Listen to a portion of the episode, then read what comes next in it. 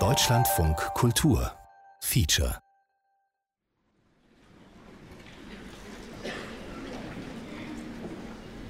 Psst. Prolog Der Vorhang öffnet sich. Wir blicken auf eine Kulisse wie am Ende von Stanley Kubricks Spielfilm 2001 Odyssee im Weltraum. Eine Suite im Stil von Louis XVI. an Bord eines Raumschiffs. Es ist der 28. August 2003, der Todestag von Peter Hux. Und eigentlich befindet sich der Schriftsteller in seinem Sterbebett. Doch in seinem Geist hat er sich bereits erhoben. Auftritt Hux. Er setzt sich an einen kleinen, prunkvollen Tisch und nimmt ein dort wartendes Menü ein, während er eine letzte Begegnung mit Johann Wolfgang von Goethe imaginiert. Er denkt an sein eigenes Werk, an klassische Versmaße. Nehmt so viel Freuden, wie ihr Sorgen kennt, nehmt so viel Überfluss wie Mangel jetzt, und malt euch also mit den grauen Tinten der Gegenwart der Zukunft buntes Bild. Die Sorgen und die Macht, uraufgeführt 1960 im Theater der Bergarbeiter Senftenberg. Er denkt, Immer nur Jambesch wird schnell langweilig. Man braucht auch trochäische Anfänge, muss dann aber Jambesch weitergehen. Und er denkt an gewisse Widersprüche, die sich erst in großer Höhe auflösen.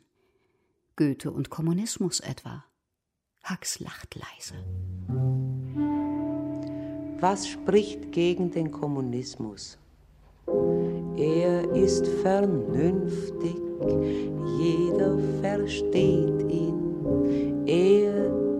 leicht. Du bist doch kein Ausbeuter, du kannst ihn begreifen. Er ist gut für dich, erkundige dich nach ihm.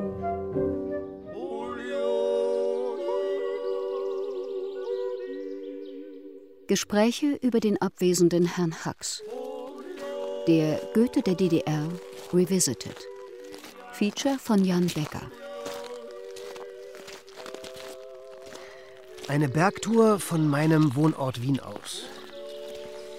Ziel ist einer der Hausberge der Wiener, die Rax. Ich habe einen schwierigen Dichter und sein kleines Land im Gepäck. Peter Hux und die DDR.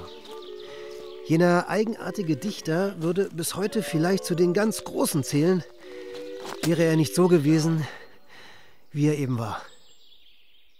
Ich glaube, dass sich Hux natürlich als Genie gesehen hat. Aber das ist ja gerade in einer Zeit, auch in der DDR-Zeit, wo der Begriff des Genies, des Einzelnen, des Besonderen überhaupt nicht gern gehört wurde. Kerstin Hensel, Schriftstellerin und Dozentin an der Hochschule für Schauspielkunst Ernst Busch hatte in den 1980er Jahren einige charakteristische Begegnungen mit Peter Hux. Einer der vielen Ecker Männer und Frauen, frei nach Goethe, die mir zu Hux Auskunft geben, unter anderem eben zur Frage Goethescher Geniekult und DDR. Wie löste Hux diesen Widerspruch auf? Äh, na, vorhin hatte ich doch noch was. Moment. Venus und Stalin. Sie ihre Füße badend, trägt kein Kleid, das zu durchnässen sie vermeiden müsste. Sie zeigt dem All in Sommerheiterkeit den Hintern und die weltberühmten Brüste. Er, nebst noch einer Schreibkraft, prüft, erwägt, am Saum des Quellbachs hingestreckt, Berichte. Damit sie C4 nicht von dannen trägt, benutzt er Kieselsteine als Gewichte. Ein milder Glanz geht, eine stille Pracht, unwiderstehlich aus von diesem Paar. Die Liebe und die Sowjetmacht sind nur mit Samen darstellbar. Ich muss da immer wieder lachen. Allein, wenn jemand schreibt, die Liebe und die Sowjetmacht sind nur mit Samen darstellbar. Der hohe Ton der Klassiker in einem so absurden Gedicht, das ist was unglaublich Komisches. Ich kenne knallharte Liberale, die eine Menge Spaß an ihm haben. Also man muss sehen, dass sozusagen die Identifikation mit Goethe, dass das in einer bestimmten deutschen Tradition eigentlich immer eigentlich fast mehr die Identifikation mit Faust ist als mit Goethe. Das heißt, sich selber als Epoche misszuverstehen, um einen hohen Anspruch zu haben, dem man dann gerecht werden muss. Ich glaube, darum geht's. Dietmar Dart, Schriftsteller, bekennender Hux-Fan und in dieser Tradition zu bleiben und sie gleichzeitig zu erweitern und zu bereichern und so weiter, so wie es eben Goethe gemacht hat, das ist der wahre Job. Den kann aber jede Person versuchen. Psst. Erster Akt. Talebene. Peter Hux kam nicht aus dem Proletariat, sondern aus einer stark preußisch-schlesisch gesinnten Familie, immer schon eher auf dem sozialdemokratischen, damals noch in der kämpferischen Sozialdemokratie angesiedelten äh, Bereich, aber doch eben auch sehr national, auch sehr konservativ. Gesprächsthema erfüllt. Hux und die DDR. Eine Liebesbeziehung? 1928 geboren, ähm, war also fünf Jahre, als die Nazis an die Macht kamen. Er war in seiner Jugendzeit ein Swing-Bubi, also jemand, der sich mit äh, Jazz und Swing beschäftigte ähm, und dort auch in gewissen Kreisen unterwegs war und zwar auch wohl so, dass es auffiel und dass es auch unangenehm zu werden drohte. André Thiele, Autor und Journalist. Von 1997 bis 2003 freier Mitarbeiter von Peter Hux, unterstützte den Schriftsteller vor allem bei Buchrecherchen.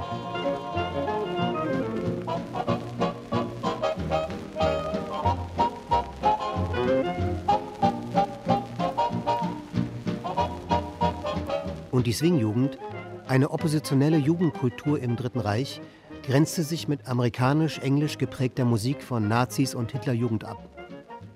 War der Teenager Hux doch Kanonfutter, Angehöriger der berühmten Flakhelfer-Generation, der auch Schriftsteller wie Walser, Enzensberger, Grass angehörten.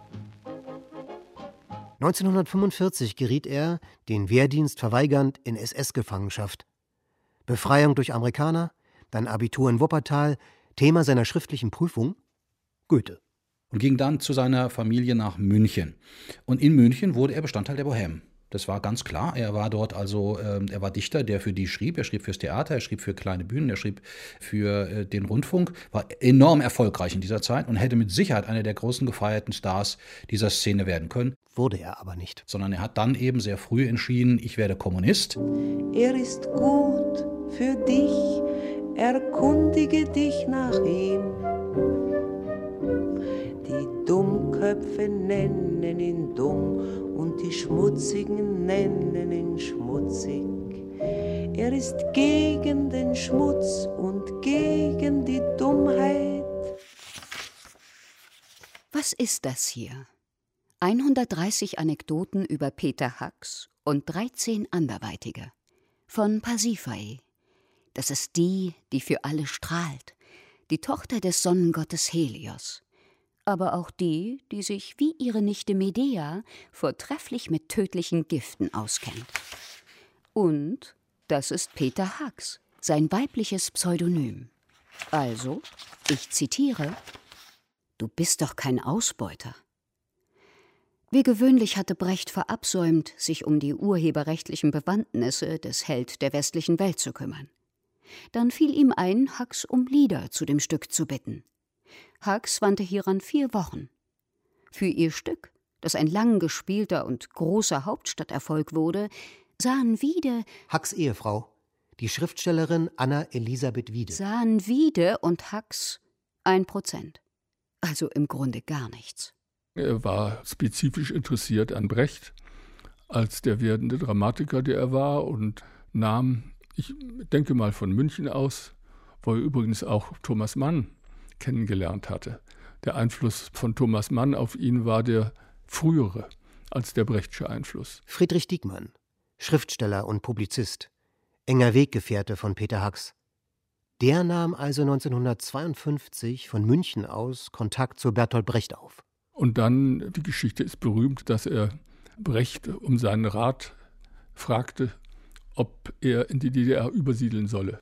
Und darauf hat Brecht die, die lakonische Antwort gegeben, ein begabter Mann ist in jedem Land willkommen oder, oder nützlich. Wörtlich, gute Leute sind überall gut. Der nur wenig verschleierte Rat des älteren Kollegen, in der BRD zu bleiben. An den sich Hux aber nicht hielt. 1955 siedelte er mit der Wiede nach Ostberlin über. Äh, wenn Sie mich fragen, ich halte es für vollkommen selbstverständlich, dass der Autor sich nicht einfach äh, treiben lässt, sondern dass der Autor umhergeht und versucht, wie man das so schön schön geistig sagt, Richtung zu weisen. Die Frage ist, ob er es kann. Aber er verdarb es mit Brecht, weil er nicht zu denen gehörte, die Lust hatten, sich ständig aufzuhalten im Theater. Dazu war er zu eigen. Seine Stücke im Brechtschen Geiste und Sinne geschrieben, wiederum sehr erfolgreich. Er hätte auf dieser Schiene in der DDR wiederum ungeheure Karriere machen können, aber er dreht die Sache nochmal rum und entwickelt sozusagen im Anschluss an die deutsche Klassik.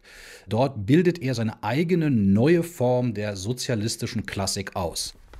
Soll ich Ihnen das Licht machen oder geht das? Ich mach mit. Mach mit. Kommen Sie dran? Das ist gut, ja. Das ist das letzte Stück, was er in der DDR geschrieben hat, soviel ich weiß, im Jahre 88 veröffentlicht in Sinn und Form. Der Prophet Jona landet in der untergehenden Stadt Ninive, vulgo DDR. Dort taktiert Prinzessin Semiramis mit dem befreundeten Babel wie mit dem verfeindeten Ararat. Jona kann nichts mehr retten. Auch die Ausrufung eines Nachfolgers durch Semiramis hält den Untergang nicht auf.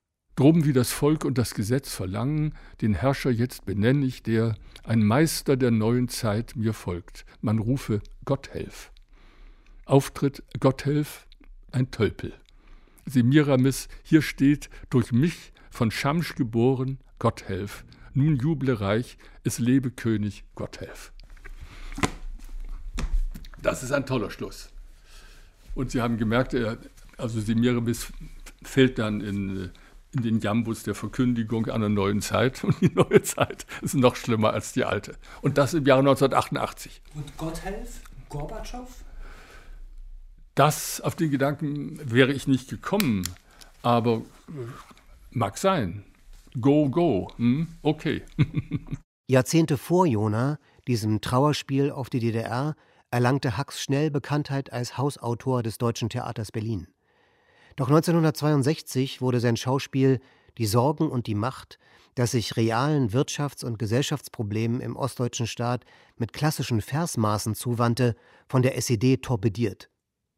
Hux stand zum ersten Mal allein da. Es gab ja den ersten großen Crash mit der DDR-Staatsführung. Und dann haben die sich aber komischerweise wieder eingekriegt.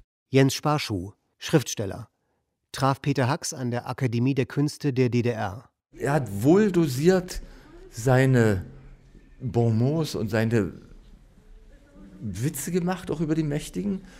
Und das war immer so im Rahmen des Geduldeten. Und das war auch eine Sache, wo er mich manchmal auch ein bisschen gelangweilt hat. Und mit dem Ende von Walter Ulbricht und mit dem Ende von Walter Ulbricht äh, fiel ihm sein, seine normale Gegnerschaft weg und er sah dann eigentlich alles nur als Verrat an. Honecker, dann wurden seine Stücke nicht mehr richtig gespielt und dann kam noch Gorbatschow mit dem Teufelsmann auf der Stirn und dann zog er sich lieber in seine andere Welt zurück. Zwei Thesen als Tempoanstieg beim Gipfelaufstieg zum Hux oder zur Rax. Peter Hux wird wie die DDR irgendwann bedeutungslos sein, oder? Widerspruch durch höhere Stellen. Frank Schirmacher, Frankfurter Allgemeine Zeitung, 10. März 2008. Warum kennen wir, fünf Jahre nach seinem Tod, Peter Hacks Werk immer noch nicht? Weil uns abstößt, was er zu Stalin und zur Mauer gesagt hat. Warum sollten wir jetzt seine Bekanntschaft machen? Dafür gibt es einen Grund, den man nicht erklären, aber zeigen kann. Beeilt euch, ihr Stunden, die Liebste willkommen. Was trödelt, was schleppt ihr, was tut ihr euch schwer? Es gab so mehrere Hacks-Wellen, kann man sagen, Hacks-Renaissancen, die im Jahr 2008, 2009, glaube ich, war die bisher letzte, als dann auch das große westdeutsche Feuilleton, sage ich mal, Hacks entdeckte und Hacks zu lieben begann. Reik Wieland, Redakteur beim MDR Fernsehen. hatte in den 1990er Jahren als Journalist für verschiedene Zeitungen und Zeitschriften intensiven Kontakt mit Peter Hacks. Aber ist es nun so, wie Schirmacher in seinem Artikel schrieb? Zwölf Zeilen eines Gedichts können eine halbe Bibliothek politischer Gemeinheiten aufwägen. Wieland verweist auf die Schlagkraft des Dichters beim Publikum, mithin auf die höchste Kategorie der Anerkennung Applaus. Die Klassikerbearbeitungen, der große Goethe-Monolog, Gespräch im Hause Stein, das waren riesige Erfolge. Die Theater waren ausverkauft. Man ging gern in ein Hacksstück, weil dort mit scharfem Witz und unglaublich eleganter Art und Weise äh, über Gesellschaft nachgedacht worden ist. Er war ein sehr populärer Autor auf gewisse Weise und auf andere Weise ein sehr unbekannter Autor in der DDR. Zweite These: Kinderleicht aufgestellt, denn der Gesprächspartner gibt sie vor. Ich kannte und liebte und liebe seine Kindergedichte. Wenn Sie vielleicht irgendwann noch den Einfall haben, mich zu fragen, was wird von Peter Hacks bleiben, ja, dann könnte es durchaus auch in diese Richtung gehen. Das sind richtige Prachtstücke. Der Herbst steht auf der Leiter und malt die Blätter an. Ein lustiger Waldarbeiter, ein froher Malersmann. Er kleckst und pinselt fleißig auf jedes Blattgewächs. Und kommt ein frecher Zeisig, schwupp, kriegt er auch nen Klecks. Die Tanne spricht zum Herbste, das ist ja fürchterlich. Die andern Bäume färbste, was färbste nicht mal mich? Die Blätter flattern munter und finden sich so schön, sie werden immer bunter. Am Ende fallen sie runter. Doch der so begabte Kinderdichter ist nicht zu Beschaulichkeiten im Leben geneigt. Bei der Biermann-Affäre, beziehungsweise bei dem Text, der die Biermann-Affäre auslöste, der in der Weltbühne erschienen ist, der sagte er öfter, der sei sein teuerster und sozusagen wertvollster Text gewesen. Der habe ihn zwei Millionen Mark gekostet. Dieser Text, weil er im Anschluss nicht mehr auf gesamtdeutschen Bühnen zur Aufführung kam. Sie war ein Kind des Havellands, Adele, mit Weiheraugen und mit Heidehaar. Ich schwör, sie hatte Sand in ihrer Seele, bis sie ein wenig ausgeschüttelt war. Ich nahm sie auf mich fast wie eine Bürde. Ich wusste nicht, dass ich sie lieben würde. Sie sind die Art von Wiesen, nicht die Locken, wie Himmelsauen, die Wiesen in der Mark. Doch mischt sich Abend in die Wollgrasflocken, mit seiner Feuchte strömt ihr Duft sehr stark. Das von der Mark und von den Märkerinnen, man muss die Reize ihnen abgewinnen. Man muss die Reize ihnen abgewinnen. Das ist der Kernsatz des Gedichts, mit dem schließt es. Und es ist eines von vielen Gedichten bei Peter Hacks, die mit Sicherheit als Steißgeburten auf die Welt gekommen sind. Also mit der Schlusszeile. Und einer nüchternen Landschaft die Reize abgewinnen zu müssen, ist natürlich übertragbar auch auf ganz normale gesellschaftliche Umstände. Marco Tschirpke, Autor und Kabarettist, hat Gedichte von Peter Hacks auf einer CD vertont. Bei Peter Hacks ist einfach die, die Klarheit der Ansage so strahlend, dass er dieses ganze Verschwurbelte anderer Autoren nicht hat. Und wo verläuft der schmale Grat zwischen Klarheit und Hybris? Städtebauliches. Nach dem Anschlag auf jene beiden Hochhäuser auf der Insel Manhattan, welche als die Welthandelsmitte bekannt waren, fragte Hacks bei dem in Lebensdingen beholfeneren Klaus Steiniger an, ob der sich in der Lage sehe, ihm zu der Postanschrift des Diplomingenieurs Osama bin Laden zu verhelfen. Er habe, schrieb er zur Erklärung, einiges Dringende zur Neugestaltung des Potsdamer Platzes zu besprechen. Da ist ja auch die Errichtung einer Guillotine auf dem Leninplatz, wo die Bürgerrechtler geköpft werden sollen. Da ist die Preisung der Mauer als Erdenwunder schönstes. Das war natürlich immer eine sehr geschickt platzierte Provokation, bei der man sich sicher sein konnte, dass alle aufschreien, die es hören, und sich alle von ihm abwenden. Gesprächsthema verloren. Hacks nach der Wende angezählt, aber nicht gebrochen. Nun erlebe ich schon die dritte Woche die finale Niedergangsepoche. Pfarrer reden in den Parlamenten. Leipzig glaubt an einen Dirigenten. Die Fabriken alle sind zu Schanden. Das Proletariat ist einverstanden. Ich kenne diese Denkhaltung. Ich glaube, ich habe auch mal in einem Roman über sowas geschrieben. Jemand, der so im Untergang ist, zählt fast triumphierend auf all die Schmach. Nicht mal das Wetter spielt mit. Das ist doch alles eine Verschwörung. Nur, wer einen zerknirschten Großdichter vorzufinden glaubte, täuschte sich. Hux machte auf mich einen völlig entspannten, sehr souveränen, freundlichen Eindruck und haderte gleichwohl mit den Zeitläuften. Zwischenspiel. Dieselbe Situation wie im Prolog. Hux beim Menü sieht den Tod als die letzte große Übung in äußerster Fassung. Er denkt daran, dass man der DDR bereits ein Länderkürzel für das Internet zugewiesen hatte. Punkt .dd. Und er denkt wieder an sein Werk, an Reime. Du sollst mir nichts verweigern. Ich will den letzten Rest. Geht eine Lust zu steigern. Ein Schurke, wer es lässt. Außerdem an den Zierrat, der auch zum Leben gehört.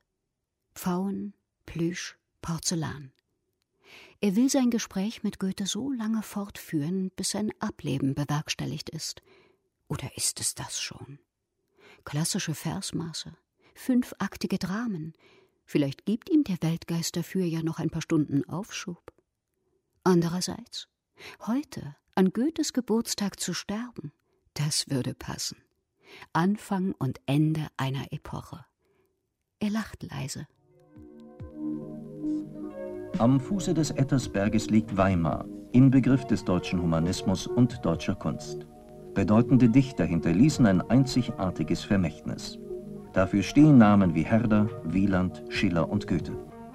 Nicht nur Weimar beweist die hohe Verantwortung der führenden gesellschaftlichen Kräfte der DDR und aller Bürger dieses Landes für das humanistische Erbe ihres Volkes, für dessen Pflege, lebendige Bewahrung und wissenschaftliche Erschließung. So wird hier nach wie vor ein aktiver Beitrag zur Weltkultur geleistet. Hybris des kleinen Landes? Oder stimmte das alles so? Hux, der Goethe der DDR, wie er genannt wurde und sich selbst gern sah? Ich glaube, dass er das selber eher augenzwinkernd gemeint hat. Ich ähm, weiß, dass er natürlich ein durchaus angemessenes Selbstbewusstsein hatte. Ich weiß, äh, dass sein, sein, sein Gipskopf oder sein Bronzekopf da modelliert wurde. Aber meine Güte, das ist vielleicht eine Form der Stilisierung, auch durchaus mit Blick auf die Nachwelt, aber es nützt ja nichts. Es ist ja im Grunde eine alberne Spielerei, die kann er von mir aus ausleben und gut ist. Hacks Affinität zu Goethe war keine inwendige, es war eine Art Vatersehnsucht. Hax hatte nichts Goethisches an sich, aber sehr viel Heinisches und auch eine Menge Moliärisches. Klassisch ist aber die Weitgespanntheit im Werk von Peter Hacks.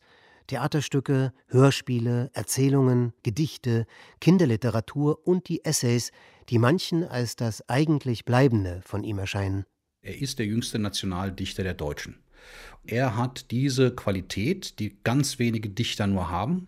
Und das ist etwas, was zurzeit nicht wahrgenommen wird, aber wahrgenommen werden wird. Also er sah tatsächlich die frühe oder die DDR-Gesellschaft, die sozialistische Gesellschaft, sehr wohl als eine Klassengesellschaft, wobei er hier einen anderen Klassenbegriff anwendet, als das die Marxisten, Marxistinnen üblicherweise tun. Bernadette Grubner wissenschaftliche Mitarbeiterin am Institut für deutsche und niederländische Philologie der Freien Universität Berlin. Hat 2015 zu Peter Hacks promoviert. Also Gruppen von Personen mit einander widersprechenden Interessen, die durch den starken Herrscher, nämlich Ulbricht, sozusagen austariert, ausbalanciert wurden. Und das war für ihn die Grundlage dafür, in diesem gesellschaftlichen Zusammenhang klassische Kunst zu produzieren. Eine Kunst, die für Hacks selbst im Sozialismus überparteilich sein sollte.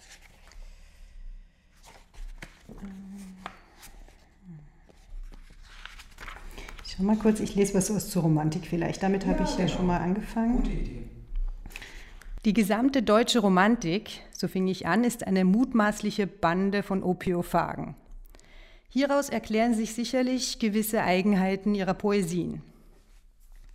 Die Wirkung von Rauschgift ist ja nicht, dass der es nimmt klüger wird, Fantasie entwickelt oder irgendwelchen überindividuellen Geistesquellen sich nähert. Sie besteht vielmehr darin, dass der es nimmt, glaubt, klüger und fantasievoller geworden zu sein oder an höheren Sphären Anteil zu haben. Das wäre ein Absatz gewesen. Sie sehen, man will auch weiterlesen. Ne?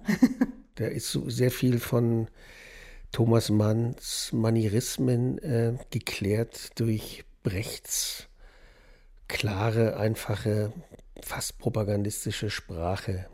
Es hatte was von einer Antiquität äh, manchmal.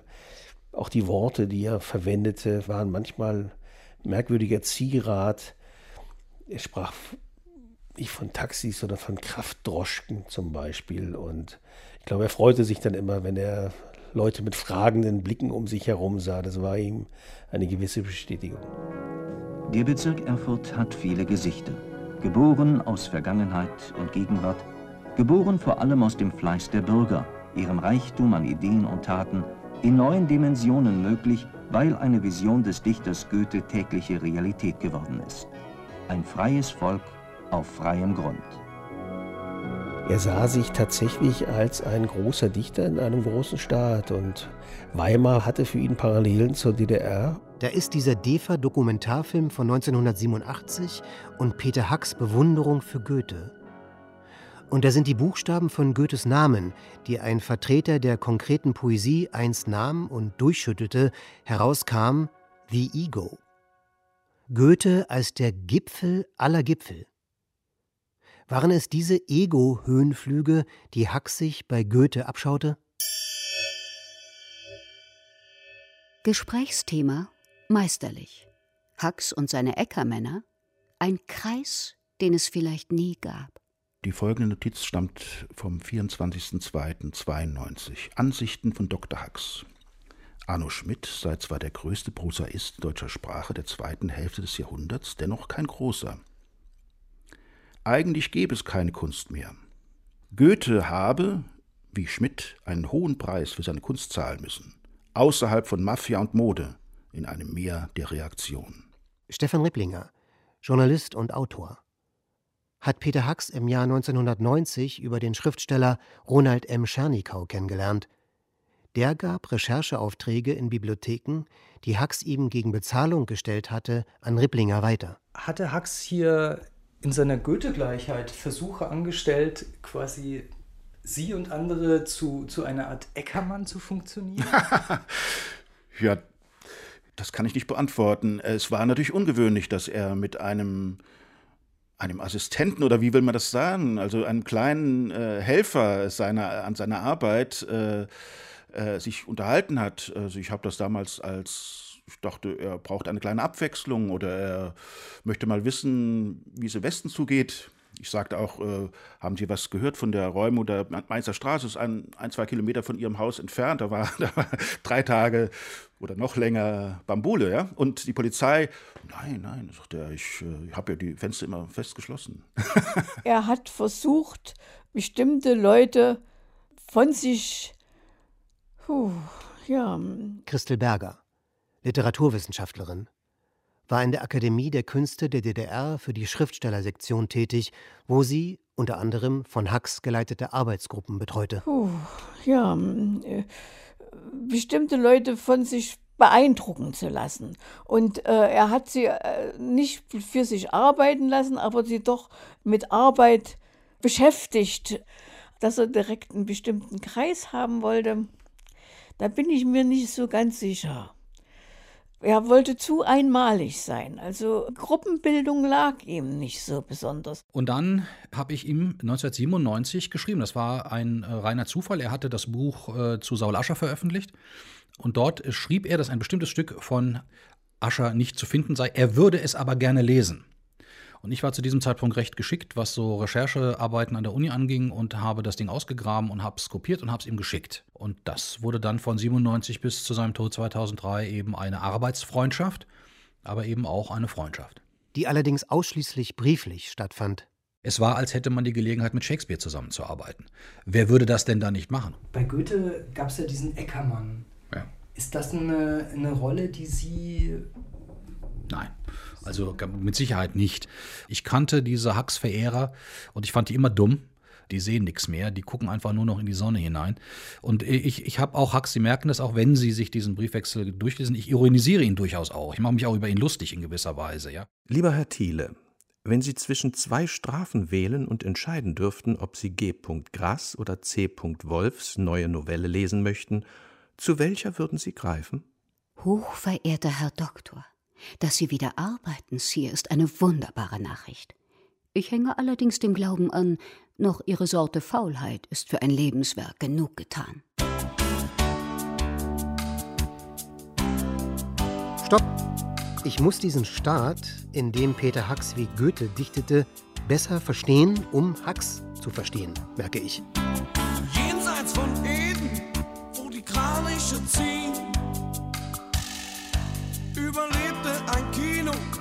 irgendwo in Berlin.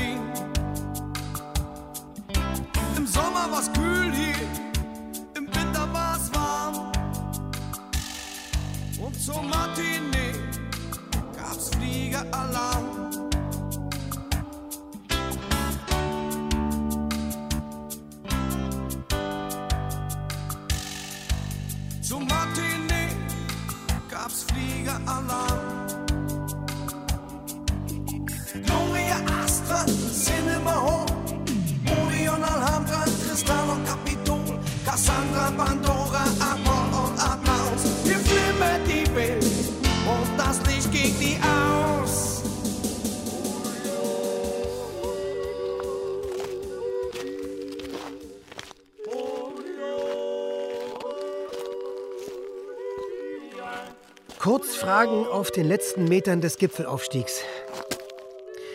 Wie hielt es diesen Hacks eigentlich in der DDR? Ich glaube, er hat es mal selber sinngemäß gesagt in seinem Charité-Gedicht, wo er von oben, krank schon sehr, von oben herunter geguckt hat, in den einen Teil, dem Osten, der ihm unerträglich geworden ist, in den anderen Teil, dem Westen, der ihm noch viel unerträglicher wäre.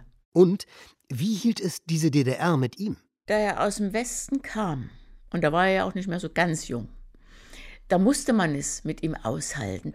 Wenn man ihn da getriezt hätte, das wäre nicht gegangen. An dem hat man sich, also man hat Hacks genügend Steine in den Weg gelegt. Aufführungsverbote und das nicht und jenes und, und blöde Dramaturgen. Aber so die richtig harte Tour hat man sich nicht getraut. Also ich glaube, man fürchtete auch seine Intelligenz. Und wer hielt es mit Peter Hacks aus? Die Theater. Schauspieler, die seine wunderbaren Figuren gespielt haben. Ja, und die Leser vielleicht. Und ich? Auch ein Haxianer? Jein. Wie ich diesen Schriftsteller während meines Studiums am Deutschen Literaturinstitut Leipzig entdeckte und bald verschlang, ein ganzes Jahr lang, 2007, nichts anderes las als Hacks. Seine Essaysammlung Die Maßgaben der Kunst war für mich eine Offenbarung, wegen Sätzen wie diesem. Kunst kann ihre verschiedenen Zwecke nur erreichen, wenn der Konsument das Gefühl der Freiheit behält. Hacks erklärt darin seine Dichtkunst vorbildlich, geht ins Detail, wird handwerklich konkret, gibt viel von sich preis, ist ein demokratischerer Lehrer als viele andere. Wie kommt er dazu? Es lohnt sich ein genauerer Blick auf die Werke des Meisters. Psst.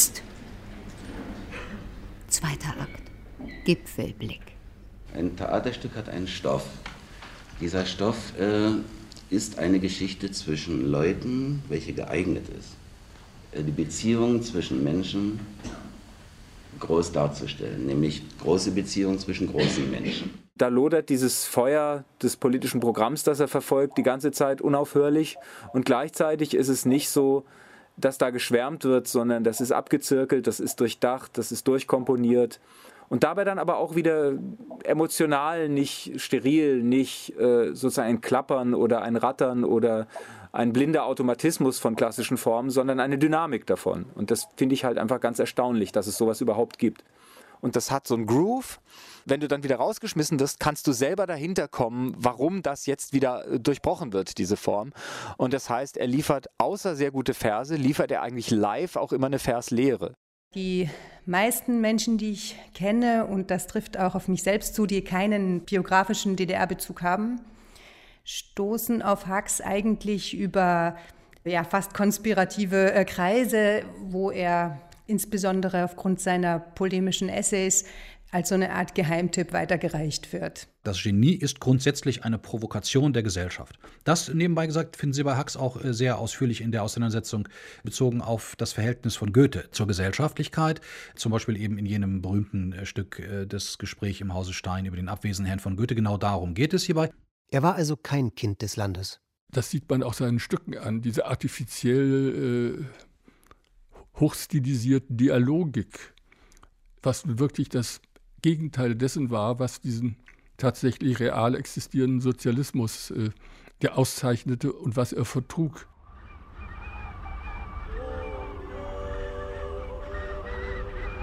Auf dieser Höhe angekommen, sehen wir, es gibt zum Gipfel Hacks, dessen Goethe-Monolog bis heute über 190 Mal in 21 Ländern aufgeführt wurde, tatsächlich eine Umgebung.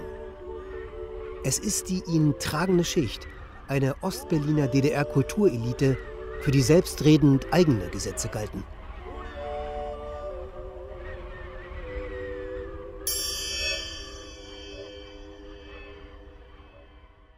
Gesprächsthema Privat. Hacks Stadtwohnung, sein Landhaus, sein Habitus, Dandy in der DDR. Der Faust ist die Marter jedes Dramaturgen. Du weißt von allen Fehlern, dass sie gehen, aber die Frage, warum der Goethe das Spiel im Himmel vorgehängt hat, hat hier einen Zusammenhang. Sicher ist ein Grund, die hohe philosophische Ebene zu setzen. Thomas Keck, Schauspieler und Regisseur, Lebenspartner von Ronald M. Schernikau. Der erhielt 1988 eine Einladung der Akademie der Künste der DDR, an einer von Hacks Arbeitsgruppen teilzunehmen. Die Protokolle aller Workshops von Hacks dort gab Thomas Keck zusammen mit Jens Merle im Jahr 2010 heraus. War ich also in seiner Stadtwohnung in der Schönhauser Allee. Das war sehr hoch, vierter Stock mindestens, eine großbürgerliche Wohnung. Da klingle ich also und äh, dann dauert es ganz lang, bis vorsichtig, vorsichtig diese Tür geöffnet wurde. Und da stand also Hux in einem goldenen Licht und hatte das sehr kleine Vorzimmer mit goldener Tapete ausgelegt. Ein besonderer Theaterauftritt. Es war ein halbes Museum. Es war also sehr viel Biedermeier und sehr viel gediegene Möbel und sehr gediegenes Porzellan. Ich fand's muffig. Da waren Stofftapeten, samtene Vorhänge, Messingschalen, überall Uhren, die bimmelten und klangen, tiefe Sessel, in denen man saß. Als wäre man, ergänzt Reik Wieland, in einem anderen Jahrhundert. Und äh, letztlich ist eine solch üppige Wohnung natürlich Ausdruck einer, einer ganz tief verwurzelten romantischen Natur. Mitten in diesem grauen Berlin hatte Hux, fast 20 Jahre lang der meistgespielte Autor überhaupt in Ost wie West, sich dank seines ökonomischen Erfolgs ein Miniatur-Versailles aufgebaut. Im Winterhalbjahr lebte er dort und schlief dann bis 16, 17 Uhr. Die restliche Zeit brachte er auf der Fenne zu, seinem Landsitz zwischen Großmachnow und Mittenwalde, wo er ein penibler Frühaufsteher wurde. Er hatte einige abgerichtete Pfauen statt Wachhunde. Ja, und als ich da, ich hatte jemanden, der mich mit dem Auto dahin geschafft hat und äh, dieser arme Mensch war sozusagen in Haxens Augen der Chauffeur gewesen von mir und musste im Auto sitzen bleiben. Und ich musste dann durch die Garde der abgerichteten Pfauen gehen. Und das ist dann schon was, was es so in, in der DDR weniger gab. Also er hat mich zum Beispiel in der dritten Person angeredet und habt ihr noch einen Wunsch? Viele Jahre hat er nach einem Sommerdomizil gesucht. Matthias Oehme, Verleger des Eulenspiegel Verlags. Auch letzter Verleger von Peter Hacks sowie Mitinitiator und Vorsitzender der Peter Hacks Gesellschaft. In den 1960er Jahren stößt Hacks schließlich auf ein Anwesen vor den Toren Berlins, die Fenne genannt, das ich mir jetzt mit Öhme anschaue. Und er hat das sofort äh, gut gefunden und hat es erworben und ausgebaut. Also der Sommer ist dafür da, ein Drama zu machen und der Winter ist für Essayistik, Kinderbücher und so weiter. Das sind äh, ungefähr 30 Jahre. 30 Jahre. Und äh, wenn man die Dramen nachzählt, äh, man kommt auf 30. Gut und gerne. Ich sag so zu ihm, na, Sie leben ja hier richtig wie ein kleiner märkischer Adliger. Und da guckte er mich an und so habe ich ihn in Erinnerung, dass er eben immer scherzhaft und er sagte, wieso kleiner? Das hat ihm nicht gefallen, das Kleine.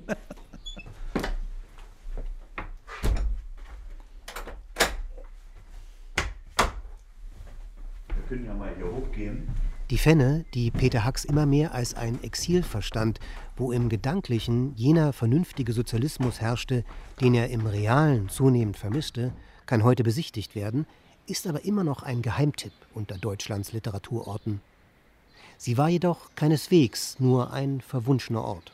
Nach der Biermann-Ausbürgerung war das Erste, was passierte, dass die Staatssicherheit einen neuen Operativvorgang gegen ihn eröffnet hat, weil sie rauskriegen wollte, was will dieser bürgerliche Dichter aus München, was will der hier und wieso schreibt er solche Texte.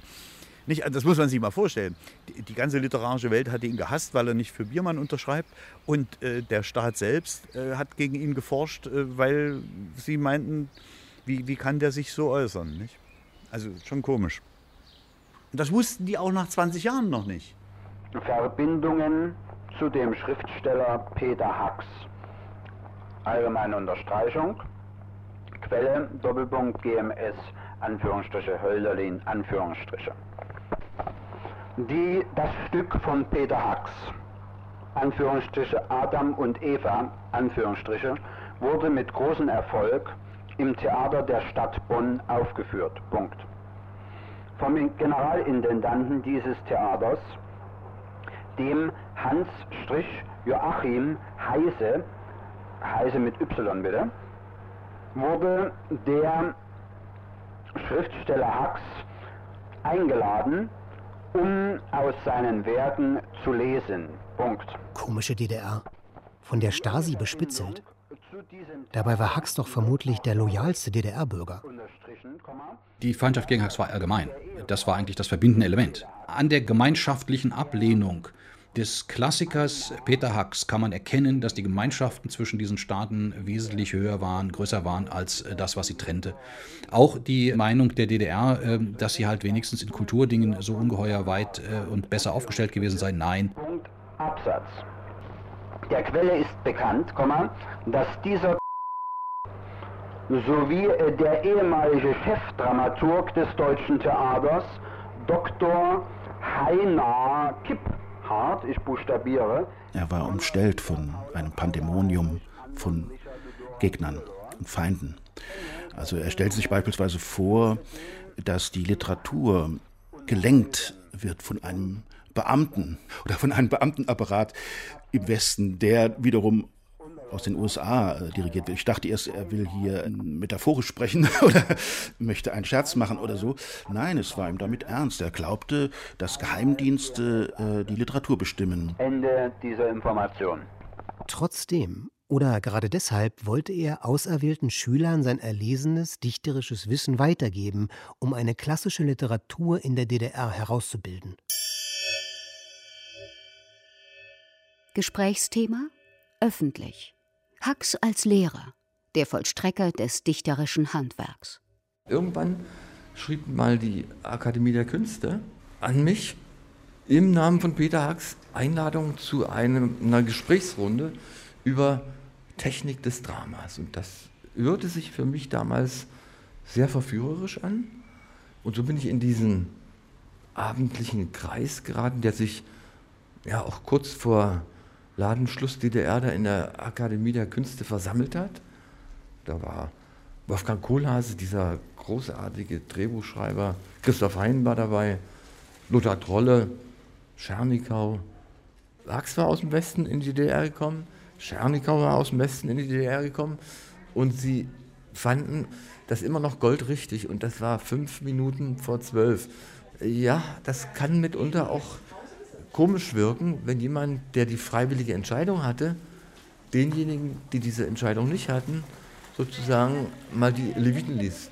Stimmt es, dass er auch mal vorhatte, zu diesen Akademiearbeitsgruppen eine sehr berühmte Eiskunstläuferin der DDR einzuladen? Ja, das war Katharina Witt, eine Eiskunstläuferin der DDR, die Olympiasiegerin und sonst was alles war und die gerade geäußert hatte, dass sie Schauspielerin werden wollte nach ihrer Laufbahn. Und er wollte sie also so qualifizieren und eine, ihr eine solche Fürstenerziehung angedeihen lassen, dass sie nicht bloß eine normale Schauspielerin wird, die mal einen Eiskunstlauffilm bestreitet, was von den Mitgliedern der Schriftstellersektion einstimmig abgelehnt wurde. Kati Witt, Kati Kati Witt, Anabolika Queen, Kati Kati Witt, Kati Witt, Kati Kati Witt, wir hatten nix, außer Kati Witt, ja. Die Zukunft ist auf unserer Seite, auf der Seite des Sozialismus. Es lohnt sich, für unsere Ziele einzutreten. Das gilt für die Arbeit im Beruf, beim Studium oder in der Schule wie im Sport. Es gehört alles zusammen. Es gehört alles zusammen. Die DDR besser verstehen, um Hacks zu verstehen, heißt deshalb auch, sie nicht nur als einen Betriebsunfall zu sehen. Ja, ohne Leipzig, meinen Studienort, ohne die Freiheiten dieser Nachwende-DDR, die ich dort erlebte, ohne ihre Hinterlassenschaften wie das Deutsche Literaturinstitut, Nachfolger des in der DDR gegründeten Literaturinstituts Johannes R. Becher, wäre ich wohl nicht Schriftsteller geworden. Denn im beschaulichen Maintal, wo ich aufwuchs, gab es doch nur US-amerikanische Düsenjäger und Volksfeste. Bin ich damit schon ein Haxianer? Oder würde heute auch mich, einen Ostromantiker, der Furor des Meisters treffen? Die Haxsche Formel lautete Geist um Geist. Jemand, der ihm Geist zeigte, dem begegnete er auch mit Geist. Hier oben auf der Rax jedenfalls den verdienten Gipfelblick genießend, sagen mir die Blicke der Wanderer in schicken Outdoor-Klamotten um mich herum, dass ich vom roten Spinner Hax die Finger lassen soll. Derweil sagen mir seine Athlaten, dass alle Leute, die sich nicht hinter Hax versammeln, Spinner sind. Eine Klärung muss her. Hax, Genie oder Scharlatan? Die Äckermänner und Frauen müssen noch einmal eng ins Verhör. Dass einer das mal sagt, hier bin ich und ich bin gegen das Mittelmaß. In jeder Beziehung. Wunderbar. Wo gibt es das noch? Natürlich hatte er entsetzliche Krisen hinter sich gebracht. Er hatte sich guten Willens und guten Glaubens in ein Land gestürzt, das er nicht kannte. Er hatte die politischen Ansichten eines DDR-Facharbeiters und stand damit unterhalb dessen, was die Kulturszene so gutieren konnte. Und dann war er aber als Künstler jemand, der vom Niveau her über ihr stand. Und das heißt, er war doppelt alleine. Typisch für Hux war es eben, weniger die strukturellen Seiten der Geschichte zu sehen, also unter welchem Zwang Honecker stand, warum er diese Konsumpolitik gemacht hat, sondern noch ganz klassisch, wie die äh, Historiker des 19. Jahrhunderts von den großen Männern ausgingen, die entweder irren oder nicht irren, entweder handeln oder nicht handeln. Irmtraut Morgen hat ihn mal, äh, wir haben uns manchmal über Peter Hacks unterhalten, sie kannte ihn besser als ich, und sie sagte mal, er war reaktionär aus Snobismus. Und deswegen sind vielleicht auch diese Rollenspiele, dass dann plötzlich jemand als sein Eckermann auftaucht, liegen dann durchaus im Bereich des Möglichen in so einem schwerwiegenden Fall.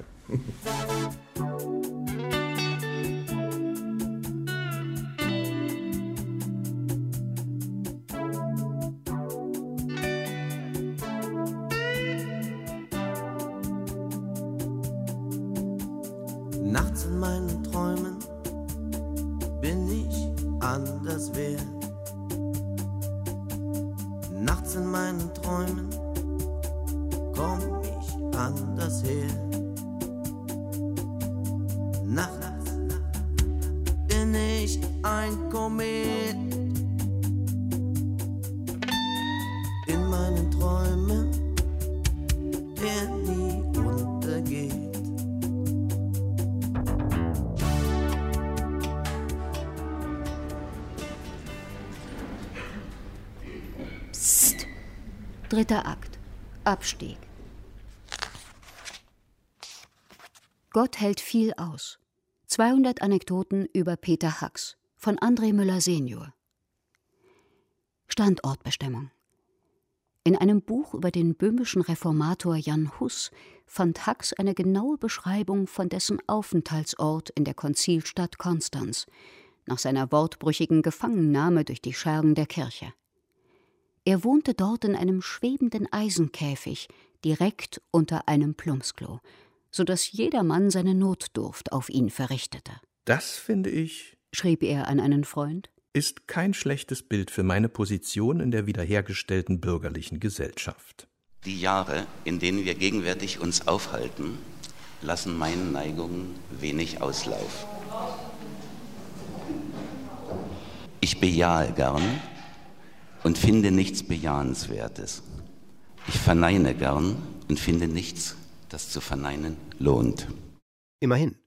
Dem Schriftsteller bleiben auch nach 1989 die Mittel der Ironie. Ich hatte Hacks abgeholt in der Schönhauser Allee und es war, glaube ich, im Sommer.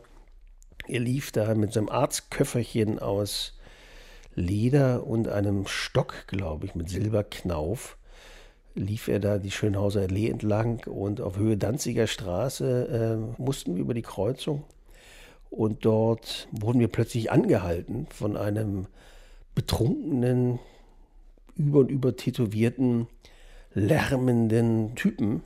Ich hatte ein bisschen Angst, dass wir jetzt in ein Handgemenge hineingeraten könnten in dieser Situation und bezahlte dann relativ schnell die fünf verlangten Mark, damit wir weitergehen durften. Und Hax verlor kein Wort über diese Szene, bis wir in der Kneipe ankamen und er zu mir nur die kurze Bemerkung machte, lieber Herr Wieland, ich hätte es drauf ankommen lassen. Also gibt es ein langes Gedicht über die Eroberung eines Kulturlandes durch Turktataren. Das war das Bild, in dem er die Wände sah. Ich versuchte ihm manchmal beizubringen, dass sein Blick auf Walter Ulbricht äh, doch etwas, etwas idealistisch gefärbt sei.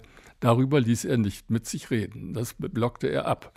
Er war nicht geneigt, der Widerspruch hinzunehmen oder zu beantworten. Das wirkte sich auch aus auf seinen Freundeskreis. Der Fall der Mauer stellt natürlich alle, die sich intensiv mit Hacks beschäftigen, vor ein großes Rätsel, weil man einfach sagen muss, dass nach 1990 im Grunde das Hauptwerk abgeschlossen ist und kein vergleichbares Werk mehr entsteht dass er eigentlich sozusagen in seine Frühphase der DDR wieder zurückkehrt. Er äh, ist jetzt eher wieder orientiert an politischer Propaganda, an politischer Tagesarbeit. Das sind alles äh, Verfallselemente. Das sind Hinweise darauf, dass er nicht mehr in der Lage war, die Gegenwart eben ins Drama zu fassen. Epilog. Dieselbe Situation wie im Prolog. Hux legt das Besteck ab. Das Menü ist beendet. Seine strengen kunstrichterlichen Urteile seine Selbstgewissheit, sein Klassizismus, sein Goetheanismus, ja, und sein Stalinismus, sein Gutsherrenton und das bei einem Kommunisten, alles unwesentlich, findet er, wie alle Attribute, die man ihm anhängen könnte. Was bleibt, ist sein Werk. Hux erhebt sich und geht auf den Ausgang der Suite zu.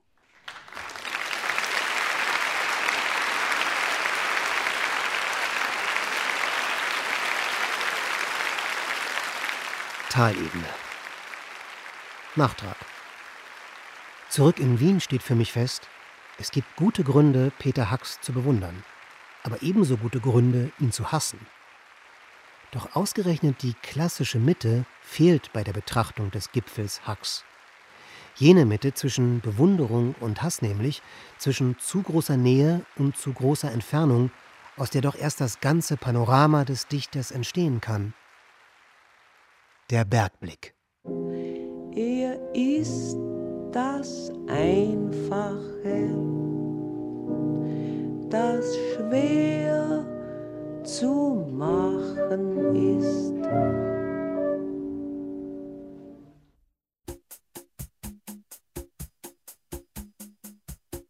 Gespräche über den abwesenden Herrn Hacks. Der Goethe der DDR Revisited.